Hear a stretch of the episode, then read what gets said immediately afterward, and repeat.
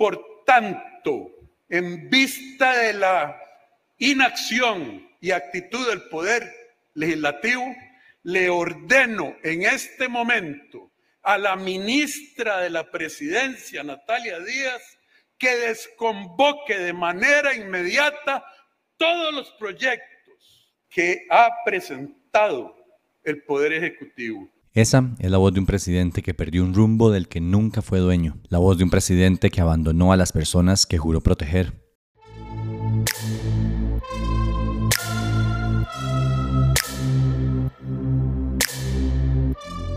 Hola, ¿cómo están? Bienvenidos y bienvenidas a este espacio semanal que tenemos para analizar las noticias más importantes de Costa Rica y el mundo.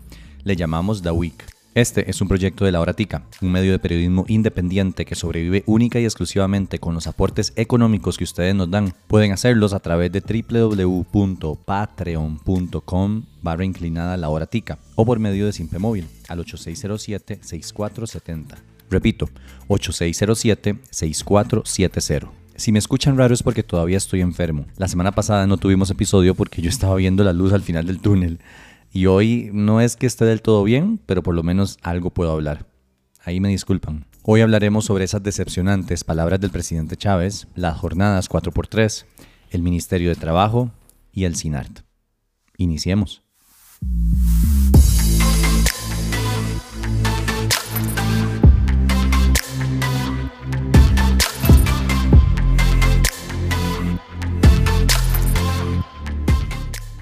El presidente decidió renunciar a sus labores. Y aunque esto puede sonar tendencioso y exagerado, no lo es realmente. El Congreso tiene la absoluta responsabilidad, sin participación del Ejecutivo, de generar las leyes que garanticen la desactivación eficaz y contundente contra los grupos de crimen organizados. Así lo quieren los legisladores Ahora les tocará asumir de este momento en adelante la responsabilidad política ante los ciudadanos de generar un marco jurídico que pare esta guerra y este desangramiento. Ahora les pasamos la bola única y exclusivamente a ellos. No les vamos a decir cómo jugar. Y vamos a reportar cada miércoles los asesinatos que desde punto de vista de la policía hayan ocurrido o hayan sido causa de las leyes débiles de este país o de las decisiones erróneas de los jueces de este país. Esa es probablemente una de las más vergonzosas intervenciones que le he escuchado a un presidente de nuestro país. Rodrigo Chávez Robles decidió el 22 de noviembre de este 2023 simplemente desentenderse de sus responsabilidades constitucionales como presidente de Costa Rica y de mantener el orden y resguardar la seguridad ciudadana. Este bochornoso episodio se dio durante la presentación del nuevo, nuevo, nuevo plan de seguridad, el cual consiste en absolutamente nada que valga la pena mencionar porque uno, no plantean nada nuevo y dos, es más importante ponerle atención lo que hizo Chávez. El gobierno hace un tiempo había presentado cinco proyectos que, según ellos, venían a resolver los problemas de inseguridad que tenemos. Esos proyectos de ley, sin embargo, tenían muchas fallas, desde posibles inconstitucionalidades hasta malas redacciones y cambios que no solucionaban nada. La Asamblea rechazó uno de esos proyectos y estaba a punto de rechazar otros. Es decir, el deseo del buquele criollo wannabe Rodrigo Chávez no se estaba cumpliendo. No estaban haciendo lo que a él le daba la gana y se enojó. Los diputados no se han cansado de manifestar la opinión que las iniciativas de ley que envió el gobierno no sirven para nada, sin decirnos por qué, simplemente no sirven para nada, que son malas. Y decidieron rechazarlas o archivarlas. Luego de nueve meses de que esas leyes durmieron el sueño de los justos en el Congreso, pero no, lo que el gobierno mandó no sirve para nada. Dígame por qué. No, no sirve para nada. Y no pasaron nada ellos en su lugar. Ni trataron de corregir esas leyes. Los 55 diputados ausentes aquí, yo no sé cuántos serán de la Comisión de Narcotráfico y Crimen Organizado ¿Se acuerdan de Kiko? Obvio, tienen que acordarse de Kiko. ¿Se acuerdan que Kiko era este niño alcahueteado que siempre debía tener la razón y que cuando alguien no hacía lo que él quería, pegaba gritos, peleaba y se iba con todo y bola? Bueno, nos gobierna Kiko. El presidente decidió desconvocar todos sus proyectos en materia de seguridad del actual periodo de sesiones extraordinarias, en el que el Poder Ejecutivo controla la agenda del legislativo y le echó toda la responsabilidad en materia de seguridad a la Asamblea Legislativa. Por tanto, en vista de la inacción y actitud del Poder Legislativo, le ordeno en este momento a la ministra de la Presidencia, Natalia Díaz, que desconvoque de manera inmediata todos los proyectos que ha presentado el Poder Ejecutivo y que convoque de manera inmediata las 26 leyes que dice la Comisión de Crimen Organizado y Narcotráfico que ellos consideran apropiadas. Literalmente el señor está diciendo que no va a hacer nada más para mejorar uno de los temas que más preocupan a la ciudadanía, según encuestas recientes. Kiko se enojó y decidió irse y dejar todo tirado. Es vergonzoso, en serio. Lo peor de todo es que en su berrinche desconvocó un proyecto que él mismo había presentado para mejorar la legislación en temas de escuchas telefónicas e intervención de las comunicaciones en investigaciones, y que fue aprobado por la comisión y estaba a punto de entrar al plenario. Ustedes entienden el nivel de estupidez. Se dan cuenta el nivel de inmadurez del personaje que nos gobierna.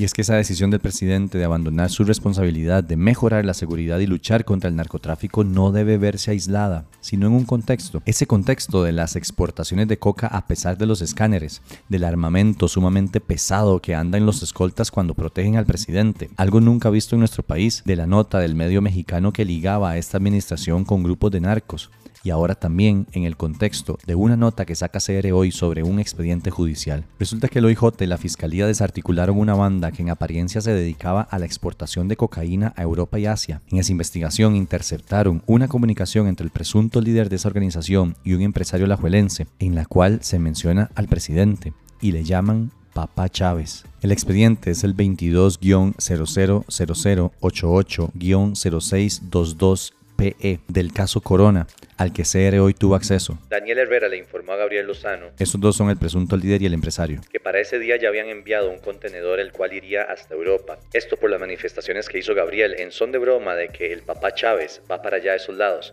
refiriéndose al presidente de la República, quien a partir del 17 de marzo de 2023 tenía programado una gira a Europa, específicamente Francia y Holanda. Dice el medio que relata el expediente. Costa Rica alcanza un récord de homicidios cada día que pasa y tenemos a un presidente mencionado entre presuntos narcotraficantes como papá.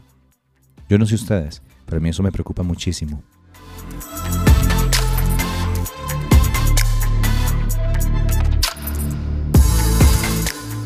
El drama con Sinart continúa. No, perdón, no es un drama. El posible caso de corrupción y mal manejo de los recursos públicos ligados al Sinart Continúa. La Contraloría General de la República tiene bajo investigación al Sistema Nacional de Radio y Televisión por ejecutar 517 millones de colones sin tener la autorización presupuestaria que legalmente requieren. Así lo dijo la Contralora Marta Costa esta semana en la Asamblea Legislativa. Cabe destacar que en el tercer presupuesto, particularmente en la certificación de SINAR de gastos no ejecutados, no se incluyeron 517 millones, de lo cual se desprende que ejecutó dichos recursos sin la aprobación de la Contraloría situación por la cual me permito informarles que se ha iniciado una investigación de oficio por parte de la Contraloría. Son 71 los contratos que investiga el órgano Contralor solo del 2022, más 38 en este 2023. Acosta dijo que se dio cuenta del gasto cuando examinó el tercer presupuesto extraordinario que presentó el SINART en este año, de 4.150 millones de colones, el cual de hecho le rechazaron por un reguero de inconsistencias e irregularidades. Y es que la Contraloría también ordenó a siete instituciones públicas terminar sus relaciones contractuales con la agencia del SINART porque esos contratos no cumplían con requisitos generales y específicos de la Ley General de Administración Pública, es decir, no estaban conforme a derecho. Entre las instituciones está el BCR, el INS, el Ministerio de Cultura, Procomer, IFAM, entre otros. Pero ¿por qué todo esto del SINAR es malo? Para mí por varias razones, pero las principales pueden ser. 1. El dinero de la pauta de instituciones públicas se está usando para castigar a los medios de comunicación con los que Chávez tiene algún problema personal, esos medios con los que él quiere algún tipo de venganza. Al presionar a las instituciones para enviar ese dinero de pauta a la agencia del SINART, es él mismo quien puede controlar a cuáles medios se les va. Porque aceptémoslo, Chávez tiene dominadísimo lo que pasa en el SINART y se hace lo que él quiere. Entonces la asignación de pauta se hace alejada de criterios técnicos como el alcance o el rating y se desperdicia en medios que publican cuanta cosa el gobierno quiere que publiquen, pero no tienen tanta visibilidad. 2. Se ha revelado que parte de esa plata que se va al SINART termina en manos de empresas que son de asesores del presidente, como aparentemente ocurre con Cristian Bulgarelli, a quien la ministra Müller describió en un documento oficial como asesor en comunicación de Chávez. Y recuerden que esta no es la primera vez que la administración Chávez Robles toma acciones concretas en contra de medios de comunicación que a él no le agradan, para atacarlos usando el poder del Estado. Lo intentó hacer con el Parque Viva y la Nación usando el Ministerio de Salud. Lo intentó hacer también con SR Hoy y Baruch usando el Ministerio de Hacienda. Y ahora lo está haciendo también con Teletica, quitándole dinero de pauta sin ningún criterio técnico. Estas acciones son muy peligrosas porque ya hemos visto en historias de otros países de Latinoamérica que los primeros ataques que se dan desde un presidente con tintes autoritarios es a la prensa. Y es que cualquier persona puede pensar lo que quiera sobre CR Hoy, sobre Teletica, sobre La Nación, sobre su ética, sobre lo que publican o dejen de publicar. Eso es normal, ¿saben? Pero de ahí a que se use el poder del Estado desde una presidencia para atacar a esos medios de comunicación que no son de agrado del presidente de turno, hay mucha diferencia.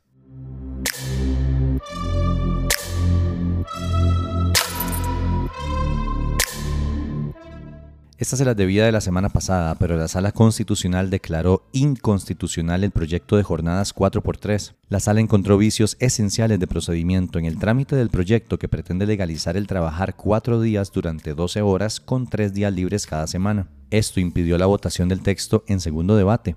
El problema se dio en la legislatura anterior, cuando las diputaciones de Liberación Nacional, Franji Nicolás, Ana Lucía Delgado y Silvia Hernández pasaron el trámite del proyecto de la Comisión de Asuntos Jurídicos a la Comisión de Asuntos Hacendarios, porque ahí estaban Delgado y Hernández y podían darle un trámite más rápido. La sala indicó que a esa comisión no le corresponde conocer este tipo de materias, pues su función es analizar los presupuestos nacionales, sus liquidaciones y los asuntos de hacienda pública. El proyecto ahora debe ser devuelto a la etapa en donde se dio la inconstitucionalidad, es decir, a comisión, y volver a pasar por todo el trámite legislativo en caso de que la Asamblea lo quiera aprobar. Algunas diputaciones ya anunciaron que si esto sucede presentarán miles de mociones para retrasar su avance con todas las herramientas que les permita el reglamento de la Asamblea. Lo que a mí personalmente me dio cólera es que la Sala Constitucional pudiendo hacerlo, no se pronunció por el fondo de la legalización de este tipo de jornadas en el país. Entonces, ahora quedamos en vilo, porque ya diputadas como Daniela Rojas del PUSC anunció que va a volver a presentar el proyecto para volver a ser discutido. Esta vez ojalá sin ningún vicio de procedimiento. Y ver si ahora sí legalizan esa vara. O sea, la sala tuvo la oportunidad de zanjar esto de una vez por todas y evitarnos otro papelón de Pilar pegando gritos y el Ejecutivo desperdiciando sesiones extraordinarias y el Frente Amplio amarrándose a las curules para que no se apruebe y Eli Feinstein pidiendo su aprobación, pero diciendo que él no trabajaría 12 horas. La sala pudo evitarnos todo eso y no les dio la gana. Pero bueno, ni modo, es lo que hay. Por ahora, la buena noticia es que el proyecto está muy lejos de ser aprobado. In your face, explotadores de mierda.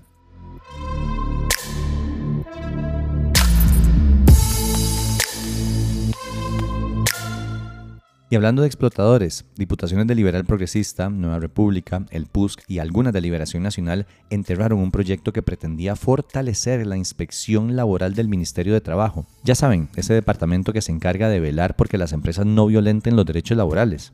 Nada más. El proyecto pretendía, entre otras cosas, permitir que el Ministerio de Trabajo pudiese multar a los patronos cuando estos incumplen algunas regulaciones existentes. El cambio con lo que tenemos actualmente es que si el Ministerio se da cuenta hoy de estas violaciones, debe ir ante un juez y pasar por todo un proceso engorroso antes de poder poner la multa al patrono. El cambio pretendía hacer más ágil este proceso sin quitarle al patrono el poder ir ante el juez si quisiera apelar esa sanción. Hay quienes dicen que el Ministerio de Trabajo no debería tener estas potestades y que solo se deberían mantener con un juez. Sin embargo, ya en Costa Rica, autoridades administrativas, entiéndanse del Poder Ejecutivo, como un ministerio o una policía, ya tienen facultades para multar administrativamente cuando encuentran que se está incumpliendo la ley. Por ejemplo, esta potestad la ha tenido hace muchos años el Ministerio de Salud, cuando cae de pronto y hace una inspección en algún centro o en algún comercio. También la tienen los oficiales de tránsito, por ejemplo. Cuando a uno lo paran, le piden algunos documentos y si usted no está conforme a la ley, le hacen una multa administrativa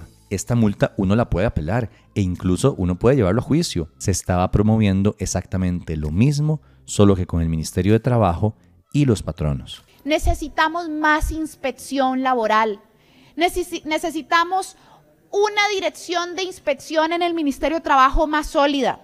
Les recuerdo que este año, en junio de 2023, Costa Rica pasó a formar parte de la lista de países que violan los convenios sobre derechos laborales en la OIT al lado de Guatemala, Perú, El Salvador, Nicaragua, Nigeria, Camerún, Líbano, Afganistán, Reino Unido, Armenia, Gabón, Nepal, Filipinas y otros países. ¿Queremos seguir siendo parte de la lista de países que violenta derechos laborales, compañeros y compañeras? Es que necesitamos una inspección de trabajo que realmente llegue a proteger a la persona trabajadora, que sea eficiente, que sea oportuna, que sea ética, que tenga los dientes legales y los dientes administrativos necesarios para evitar la precarización y la esclavitud moderna.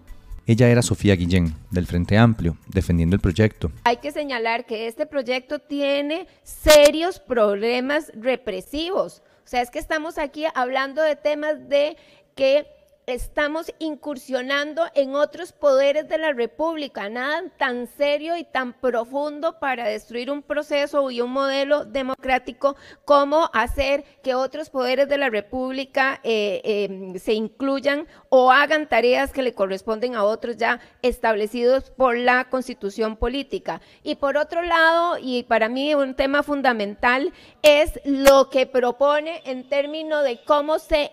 Mm, involucra en eh, la actividad del sector privado y eso es un elemento gravísimo y desde nuestra perspectiva liberal creemos en la libertad de producir y en la libertad de tener la información y que se cumpla el debido proceso según lo establece nuestra constitución y los diferentes poderes de la República. Y ella, Katia Cambronero, del PLP hablando en contra. El timing de archivar este proyecto es particular, saben, hay una historia muy larga detrás, pero desde la legislatura anterior, este proyecto de inspección laboral estuvo muy muy ligado al proyecto de jornadas, tal vez como un tipo de compensación, y hoy eso es más que claro que nunca. Se cayó jornadas, pues se archiva inspección. Así de sencillo. Jamás iban a permitirse la mayoría de las fracciones actuales aprobar algo en beneficio de las personas trabajadoras si no se pudo aprobar algo en beneficio de los empresarios. Así que ya saben, Díganles a las trabajadoras de CIR agarradas a tubazos que lamentablemente el Liberal Progresista, la Unidad Social Cristiana, Nueva República y algunos de Liberación no quieren fortalecer el órgano que podría sancionar esas conductas. A curules.